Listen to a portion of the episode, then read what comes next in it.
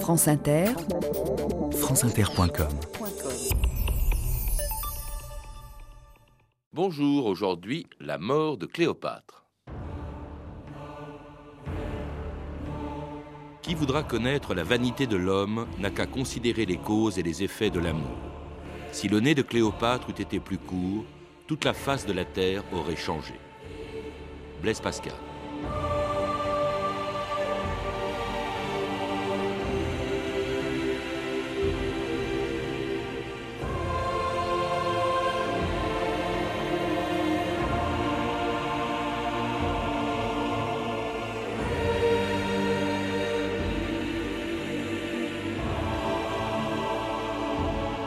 2000 ans d'histoire.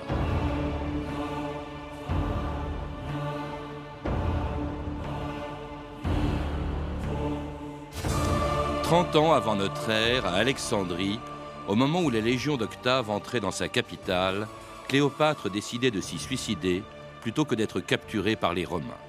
Après s'être rendue une dernière fois sur la tombe de son amant, Antoine, elle avait demandé à deux servantes de la baigner, de la farder et de la vêtir de ses habits royaux avant de se faire mordre par un serpent dissimulé dans un panier de figues.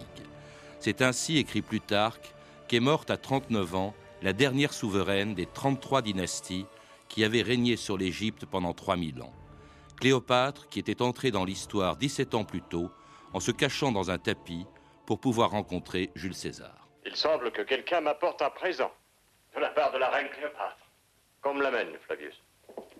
Tu es celui qui apporte le présent de Cléopâtre? Pose-le à terre et va-t'en. Le tapis semble inoffensif. J'ai reçu l'ordre de ma reine de remettre son présent à César en personne et à lui seul. Je trouve que l'on peut mieux juger les qualités d'une marchandise quand on examine le revers d'abord. Salut, ô Cléopâtre, divine par Horus et Ra, bien-aimée de la lune et du soleil, fille d'Isis, souveraine de la haute et basse Égypte, reine.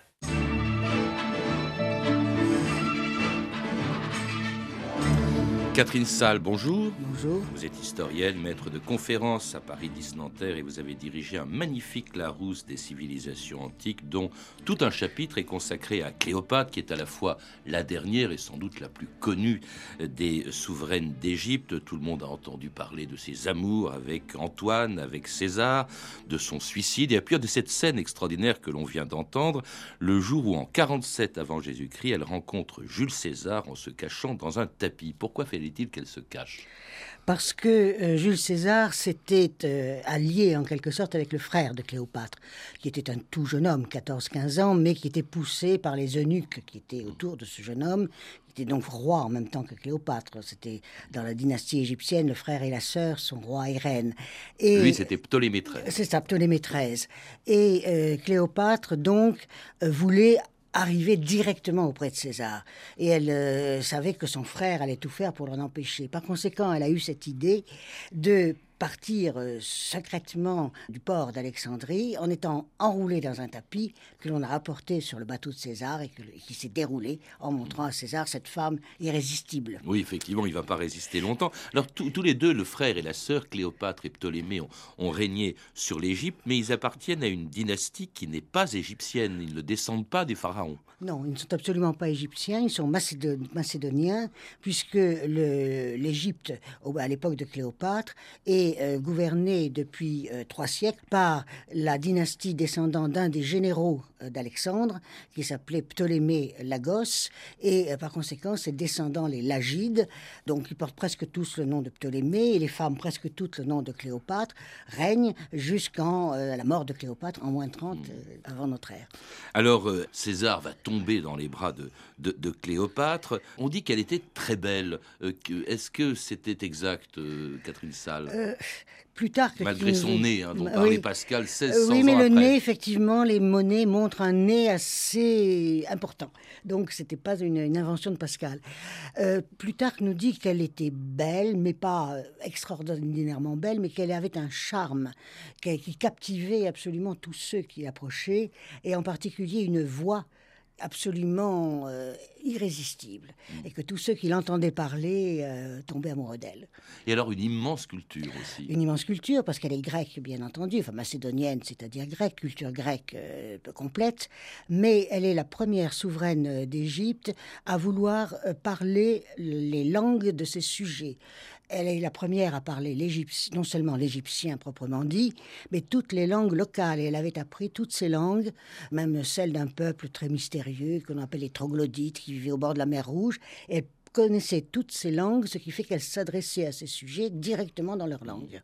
Et elle vivait quand même, euh, bon, elle parlait grec, euh, je crois, dans, son palais, mais enfin, elle avait accepté, intégré toutes les coutumes et la religion égyptienne. Oui, c'est d'ailleurs le cas de tous les souverains lagides qui, au moment des fêtes euh, typiquement égyptiennes, c'est-à-dire les fêtes liées par exemple à Isis, qui est la grande divinité, eh bien, prenaient les attributs des pharaons de l'ancienne Égypte, et c'est ainsi que l'on a effectivement des portraits de Cléopâtre habillée comme une égyptienne euh, comme Isis en particulier.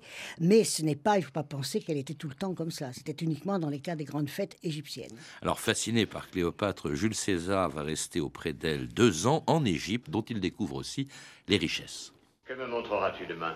Plus de blé? Ce que j'ai déjà vu pourrait nourrir plus de légions que Rome n'en a jamais eu. J'en ai assez pour nourrir le monde. Plus d'or alors Pourquoi n'achètes-tu pas le monde? Tu dois avoir assez d'or pour cela J'en ai suffisamment pour payer plus de légions que même Rome n'en a jamais eu. Plus de granit, plus de marbre, plus de millions d'esclaves pour bâtir tout ce que tu peux bâtir. De meilleures routes pour les Indes, des routes plus courtes pour l'Est. Que peut-il y avoir en Égypte que je n'ai point vu? L'Égypte elle-même, la raison d'être de l'Égypte. Je suis responsable de Rome. Alexandre avait compris, lui, qu'en régnant sur l'Égypte, il régnerait sur le monde. Et oui, à l'époque de, César et de Cléopâtre, Catherine Salle, l'Égypte était sans doute le pays le plus riche de toute la Méditerranée. Oui, euh, très très riche par ses productions naturelles, en particulier par le blé. Et l'Égypte, tout le blé que l'on mangeait, enfin que l'on utilisait à Rome et en Italie, venait d'Égypte. Hmm. Donc l'Égypte était un royaume très important pour les Romains qui ne dominaient pas encore l'Égypte. Mais il y avait donc ce, blé très important. Il y avait euh, pas oublier les papieries pour faire les, rouleaux avec lesquels on lisait et sur lesquels on écrivait. Il y avait bien entendu toutes les richesses des rois égyptiens qui étaient phénoménales. Euh, il y avait des monceaux de bijoux, de, euh, d'or, de, pièces.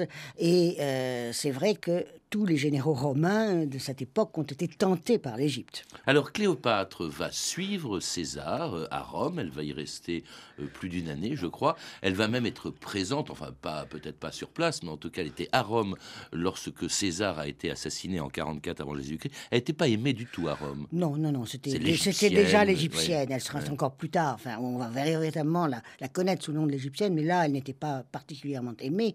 D'ailleurs, elle va quitter Rome tout de suite après l'assassinat de, de César, et le fils qu'elle aura de César, Césarion, elle le mettra au monde, non pas à Rome, mais probablement à Alexandrie. Oui, un fils dont la présence, dont l'existence est évidemment très importante parce qu'il peut prétendre succéder à Jules César, mais il naît après la mort de, son père. Oui, il naît, après, la mort de son père, et évidemment tous les hommes politiques de l'époque ont fait courir le bruit que Césarion n'était pas le fils de César. Alors, est-ce vrai, est-ce faux? Nous ne pouvons pas le dire, mais c'est vrai que l'on a prêté à Cléopâtre beaucoup de liaisons lorsqu'elle était à Rome. Alors cet empire que lègue César, qui est encore une république d'ailleurs, hein, mais enfin immense comme un empire, trois hommes vont se le partager à ce moment-là. Octave, qui va prendre tout l'Occident et gouverner à Rome, Lépide, qui va disparaître bientôt, mais qui avait toute l'Afrique, puis alors Marc-Antoine, l'Orient, hein, l'Orient, euh, Marc-Antoine, sur lequel il gouverne à partir d'une ville qui s'appelle Tarse. Oui, c'est-à-dire qu'il euh, va prendre en main toute la destinée de la partie orientale du bassin méditerranéen, depuis la Grèce en fait, et il n'y a que l'Égypte en réalité qui est véritablement encore indépendante dans cette mmh. partie-là. Tout le reste est déjà sous domination romaine, que ce soit la Syrie, que ce soit la Palestine, que ce soit l'Asie mineure, la Grèce bien sûr, tout ceci est déjà romain. Mais euh, Antoine va organiser cette partie-là en plaçant des légions évidemment dans toutes ces régions du monde oriental et en s'apprêtant d'ailleurs euh, probablement à vouloir conquérir l'Égypte. Oui, en tout cas, il va, euh, il va inviter Cléopâtre à venir le voir à Tars. Tars est au sud de l'actuelle euh, Turquie. Puis alors, elle va chercher à, éblouir Antoine en arrivant dans un bateau extraordinaire. On le lit dans votre livre une poupe en or, des voiles en pourpre, des rames d'argent et un bateau sur lequel Cléopâtre reçoit celui qui va devenir à son tour son amant. Un fabuleux festin et un fabuleux navire. Il convient à sa reine la fabuleuse Cléopâtre. Le nom de Marc-Antoine n'est pas exactement inconnu du monde. Tu es devenu sans conteste pour un tiers maître de Rome. Depuis le premier instant où je t'ai vu, comme j'ai envié César. Envié au point d'en être malade. Non, ces, conquêtes et ces triomphes, ni ces titres, ni ces hurlements du peuple. Toi que je lui envié. Une vie nouvelle va commencer. À partir de cette nuit, il ne faudra plus envier César. Ni rien jamais. Personne, tu entends Extérieur, cette rencontre, vous en parlez, Catherine Salle, à Tars, première rencontre entre Cléopâtre et Antoine qui tombe comme César était tombé déjà entre les bras de Cléopâtre.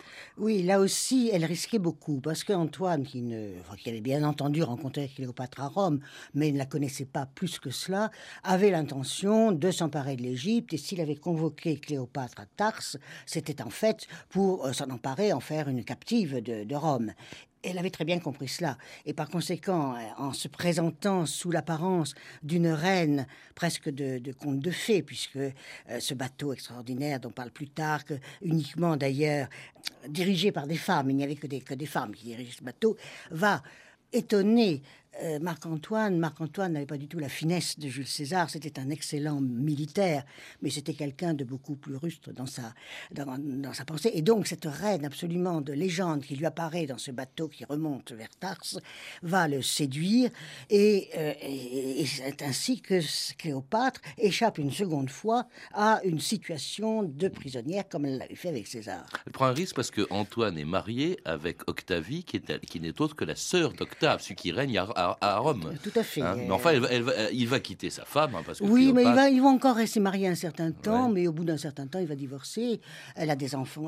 Octavie a des enfants de lui, puis Octavie est quand même la sœur d'Octave, donc c'est difficile de, divorcer de la sœur du, maître de l'Occident. En, tout cas, Antoine et Cléopâtre vont former un couple mythique absolument extraordinaire. Il la suit à Alexandrie, il va s'installer auprès d'elle, il va complètement oublier sa vie à la romaine, il vit à la grecque, il ou, à, à la grecque, ou à l'égyptienne. Euh, à, la, à la grecque, je pense il est, euh, il s'habille à la grecque, il, adopte les mœurs euh, helléniques euh, et il fonde avec Cléopâtre ce qu'ils appellent la vie inimitable, l'association de la vie inimitable. C'est-à-dire qu'ils vont dans tous les plaisirs possibles, de la chair, de la table, de, des plaisirs, des distractions, ils vont essayer d'aller jusqu'aux extrêmes limites en, entraînant avec eux toute la, noblesse qui vit à Alexandrie. Et c'est une, c'est une période euh, extraordinaire pour eux, mais qui évidemment est tout à fait condamnable pour un Romain euh, de, stricte obédience. Mmh. Et puis alors ils vont avoir euh, euh, trois enfants ensemble, Alexandre Hélios, Cléopâtre Sélénée, et puis Ptolémée euh, Philadelphe. Et puis alors il vit de plus en plus à... Enfin il, reste constamment quasiment à Alexandrie. Vous, dites même, Catherine Salle, qui fait quelque chose qui va scandaliser les Romains, c'est que quand il part en campagne en Arménie, pour soumettre l'Arménie, agrandir son propre territoire, au lieu de faire son triomphe à Rome, hein, eh bien il le fait, à Alexandrie. Il le fait à Alexandrie et euh, Cléopâtre avec, parce que Césarion est aussi élevé par le couple, donc avec Césarion et les trois enfants euh, qu'elle a eus avec euh, Antoine, vont présider ce, triomphe qui va se dérouler d'ailleurs dans des, là encore avec un luxe inimitable. Et bon, c'est une violation de tous les, droits de Rome hein, qui est ici accompli. Alors ça va scandaliser bien sûr Octave et, et les Romains, furieux de voir en outre Antoine abandonner à Cléopâtre toute la partie de l'Empire romain dont il était le proconsul. Par ton autorité comme proconsul de Rome, tu vas céder à l'Égypte immédiatement les pays dont les noms suivent Judée, Jordanie, Arménie, Phénicie, les provinces du Sinaï et d'Arabie, et les îles de Chypre et de Crète. Tu me demandes là un tiers de l'Empire romain C'est moi plutôt qui t'en donne les deux tiers. J'ai ici les dernières volontés et le testament de Marc-Antoine. Quand il sera mort, écrit-il, quand Marc-Antoine sera mort, c'est sa volonté la plus formelle d'être inhumé dans sa chair Alexandrie, en Égypte, parmi les Égyptiens, près de la cata égyptienne qu'il adore. La guerre Et c'est un autre extrait de, du Cléopâtre de Mankiewicz, Octave, qui harangue les sénateurs en leur disant Mais vous vous rendez compte de ce que fait Antoine là-bas euh, à, Alexandrie? Et, c'est vrai qu'il abandonne à Cléopâtre toute la partie de l'Empire romain dont il a la charge. Au fond, ce que voulait euh, Cléopâtre, Catherine Salle, c'était faire d'Alexandrie euh, la capitale du monde, reconstituer l'Empire d'Alexandre. En tout cas de l'Orient, oui, de l'Orient. Et c'est vrai qu'elle lui a demandé tous les, les États dont Cléopâtre, dans l'extrait du film, parlait, et qu'il les a euh, distribués par en avance à ses enfants, à ses quatre enfants, hein, puisqu'il y avait les trois plus celui de César, et qu'il l'avait indiqué sur son testament. Sur son testament, il disait que la Judée devait aller à un tel, l'Arménie à un tel. Et comme c'est le moment où il y a la lutte, c'est la lutte finale en quelque sorte entre Octave et euh, Antoine, euh, Octave, bien entendu, trouve un malin plaisir à divulguer en plein Sénat ce, testament, ce qui n'aurait pas dû être fait, hein, parce qu'un testament, ça n'a pas besoin d'être euh, d'être mis en public. Et lorsque les sénateurs entendent que ces conquêtes de Rome, ces pays qui sont sous domination romaine, sont distribués aux enfants de l'égyptienne, alors là, évidemment, toute l'opinion publique se tourne du côté d'Octave et Octave va avoir avec lui euh, toute l'Italie et toute la partie occidentale qui va le suivre dans sa guerre contre Antoine. Oui, parce qu'Alexandrie risquait d'être une nouvelle Rome et Rome risquait de devenir la province. En fait, c'était tout l'enjeu de la guerre qui se déclenche à ce moment-là et avec une des plus célèbres, des plus grandes batailles de, de, l'Antiquité qui se déroule au large de la Grèce en 31 avant Jésus-Christ, la bataille d'Axium. La bataille qui est une bataille navale au cours de laquelle euh, s'affrontent d'une part les navires romains qui étaient avec Antoine, plus la flotte égyptienne. De l'autre côté, les navires romains qui étaient avec Octave. C'est-à-dire qu'il s'agit évidemment d'une guerre, d'une bataille de guerre civile, puisque des deux côtés, on a des bateaux romains. Les bateaux égyptiens n'étant finalement euh, que, des associés. Et d'ailleurs, pendant les premières heures, c'est la flotte euh, romaine d'Antoine qui, gagne des points par suite d'un incident, Agrippa, qui était l'amiral d'Octave, va euh, retourner la situation et euh, mettre en fuite la flotte romaine et la flotte égyptienne. Et c'est vrai que plus tard, Octave, lorsqu'il va être seul euh, au pouvoir, ne va pas vouloir que l'on présente cette bataille d'Axiom comme une bataille d'une guerre civile. Mm. Et euh, vous avez Virgile, bien sûr, a décrit longuement cette bataille d'Axiom. Et l'on voit d'un côté que des Romains avec des divinités romaines, et de l'autre que des Égyptiens avec des divinités mm. égyptiennes, ce qui historiquement est complètement faux. Cela dit, c'est quand même extraordinaire parce que, euh, vous le dites, Catherine Salle, euh, dans cette bataille, euh, la flotte enfin d'Antoine et de Cléopâtre est supérieure à celle des Romains. Oui, oui. D'ailleurs, ils ont eu l'avantage pendant la première partie de la journée. Et puis, il y a eu une fausse manœuvre de la flotte d'Antoine qui a permis à Agrippa, qui, lui était aussi un excellent amiral, de reprendre l'avantage. Mais c'est vrai que pendant la première partie de la journée, on a pensé que ce serait Antoine qui, serait vainqueur. Ce moment-là, l'histoire du monde aurait certainement changé. Complètement. Alors Antoine et Cléopâtre, vaincus, s'enfuient euh, en Égypte, pourchassés par Octave, qui va entrer euh, plusieurs mois plus tard euh, à Alexandrie, en, août 30 avant notre ère. Et alors c'est le début d'un drame qui a inspiré des quantités d'auteurs, d'écrivains, je pense à Shakespeare, etc. C'est un drame extraordinaire qui commence d'abord, donc voyons la scène, Octave arrive à Alexandrie, dans la capitale de Cléopâtre, dans la capitale de l'Égypte. Et puis, il y a d'abord le suicide d'Antoine. Oui, euh, c'est vrai que ni Antoine ni Cléopâtre ne peuvent espérer beaucoup d'indulgence de, la part d'Octave. Et, et, Antoine, là, euh, s'est montré le plus, le plus faible, en quelque sorte. Il se trouvait que euh, Cléopâtre s'était enfermée dans le très grand tombeau qu'elle s'était fait construire dans les jardins du palais d'Alexandrie. Et Antoine est à l'extérieur, il va vouloir se suicider, c'est-à-dire se transpercer le cœur avec un poignard, mais euh, il, se rate. Enfin, il Parce qu'il a cru, il a cru, on lui avait raconté de fausses nouvelles que Cléopâtre, était morte. était déjà morte, puisqu'elle était dans le tombeau. Et donc, euh, il se tue pas sur le champ. Euh, c'est son fidèle serviteur la, la, mène, le traîne jusqu'au tombeau de Cléopâtre. Le tombeau de Cléopâtre, on ne peut plus arriver à ouvrir la porte parce qu'elle était, était en construction et la porte apparemment ne pouvait plus s'ouvrir. Et donc, il y a cette scène tout à fait étonnante où Cléopâtre et la servante qui était avec elle dans le tombeau vont euh, faire, vont tirer par une petite ouverture, vont tirer le, c'est pas tout à fait le corps, il est encore un peu, il a encore un souffle de vie d'Antoine euh, avec une corde. On va attacher une corde autour du corps d'Antoine. Elles vont le tirer, mais ce sont deux faibles femmes. Elles ont beaucoup de mal à, la, porter à l'intérieur du tombeau. Et là, il va mourir dans les bras de Cléopâtre. Et alors là, euh, Cléopâtre, dites-vous, aurait tenté de séduire Octave, qui Oui, parce qu'elle ressort. Ça, on, l'oblige à ressortir de ce tombeau. Et bah, elle était arrivée à deux reprises euh, à contrecarrer un sort qui lui était très, très funeste en lui-même, en séduisant Jules César et en séduisant euh, Antoine. Et elle s'est dit pourquoi pas faire la même chose avec le troisième, c'est-à-dire Octave. Elle était plutôt jeune quand même à ce moment-là. Hein. 39 ans. Et oui. elle avait, pour une femme de l'époque, c'était pas très jeune. Et euh, Octave, en plus, était lui très jeune. Et apparemment, à ce moment-là, parce qu'après il a bien changé, mais apparemment assez pudibond. Et donc il n'a pas du tout apprécié les manœuvres de séduction de, Cléopâtre.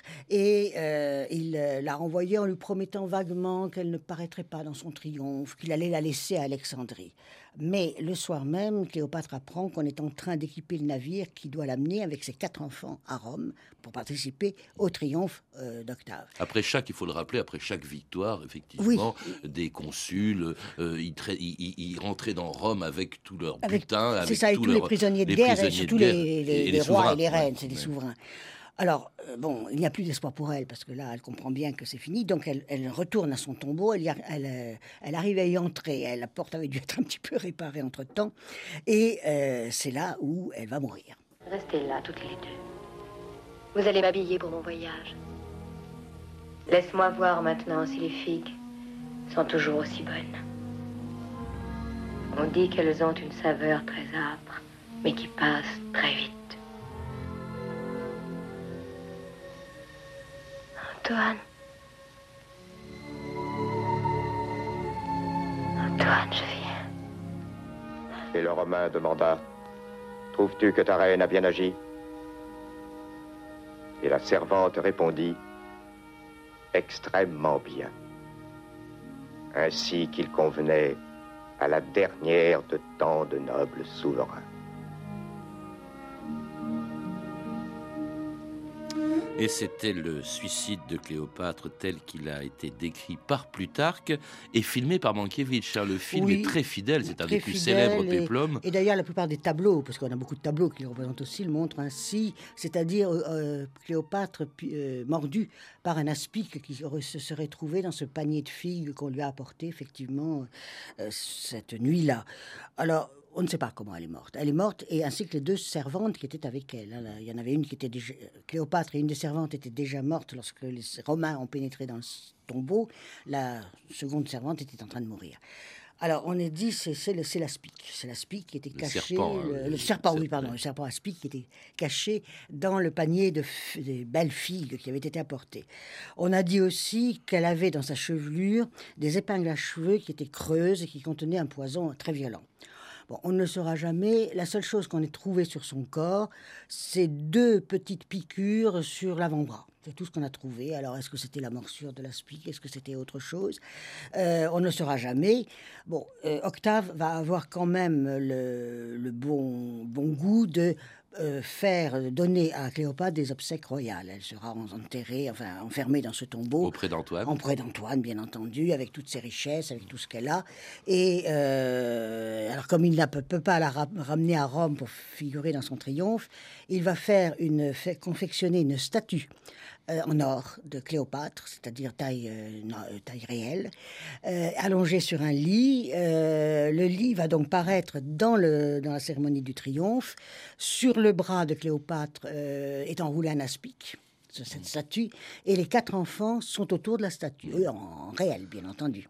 Alors il va rentrer à Rome parce que là les conséquences sont considérables. Là, ce qui se passe, ça, relève de l'anecdote, mais les conséquences sont terribles. C'était la dernière souveraine d'Égypte 3000 ans hein, de, de dynasties Ah qui se sont succédées sur le trône d'Égypte. La toute dernière, désormais, pour l'Égypte, c'est simple, elle devient une province romaine. L'Égypte devient province romaine, la plus riche province romaine. D'ailleurs, euh, traitée un peu à part hein, dans, le, dans le système des provinces romaines, puisqu'il y a un vice, l'équivalent du vice-roi des Indes pour la Grande-Bretagne, c'est-à-dire un, euh, un homme qui est euh, la représentation de l'empereur romain et qui donc règne sur cette, sur cette Égypte. Et euh, donc, avec l'Égypte, euh, la, la conquête romaine entoure complètement le bassin méditerranéen. Il n'y a plus de trous. en Alors, plus de pharaon, d'autant plus que Césarion, le fils qu'elle avait Alors, eu avec César, est assassiné. est et- assassiné. Et, la voie est libre pour l'autre conséquence, c'est que, certes, on appelait ça un empire, mais c'était une république encore, Rome. Et ça devient un empire avec un empereur. Et qui. Octave Octave, qui se fait nommer prince, c'est-à-dire le premier, tout simplement. C'est le mot prince à Rome signifie le premier, et c'est le premier qui est inscrit sur la liste du Sénat. hein. Il a toujours dit qu'il n'était que prince. En fait, il détient tous les pouvoirs. Il n'a plus d'ennemis puisqu'ils ont tous. Enfin, euh, Marc-Antoine était le dernier qui a été éliminé. Euh, L'épide euh, en Afrique, lui, ne, comptait pas. Il n'a jamais été euh, agressif.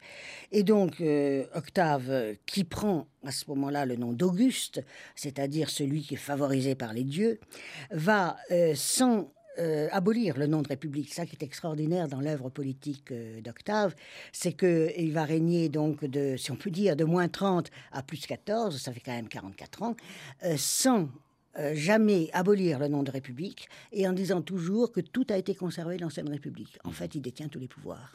Et un pouvoir qui va devenir d'une certaine manière héréditaire, donc c'en est fini fait, quand même. oui, oui. C'est pour ça que c'est un tournant immense. Ah oui, oui, Au la fond, bataille d'Axiom et la mort de Cléopâtre, c'est véritablement la date du changement de régime à Rome. Et tout ça à cause du nez de Cléopâtre, Du comme disait Cléopâtre, Pascal. Euh, je ne sais pas s'il avait été plus court ou plus long, est-ce que ça aurait changé grand-chose? En tout cas, elle devient un mythe, Catherine Salle. Ah oui, elle devient un mythe et pas chez les Romains. Chez les Romains, les Romains en parlent le moins possible. On ne prononce jamais son nom.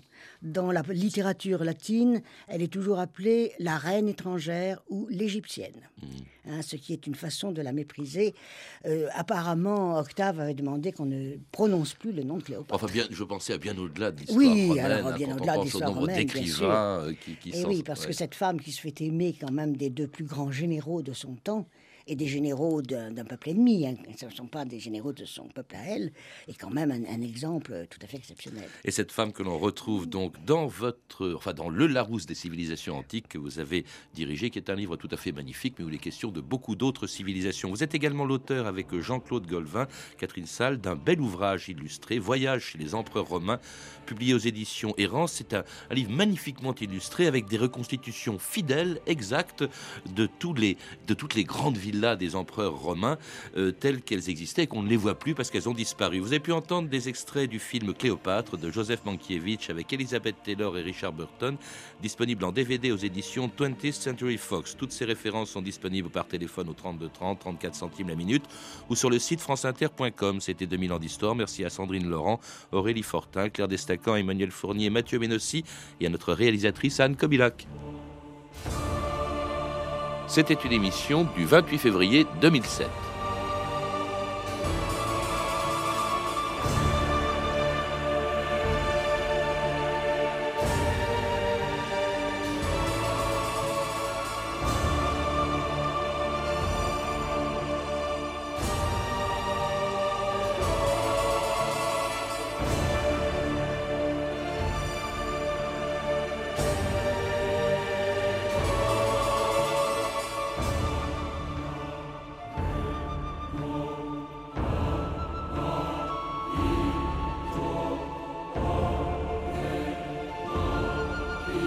Dans 2000 ans d'histoire, l'indépendance de l'Algérie.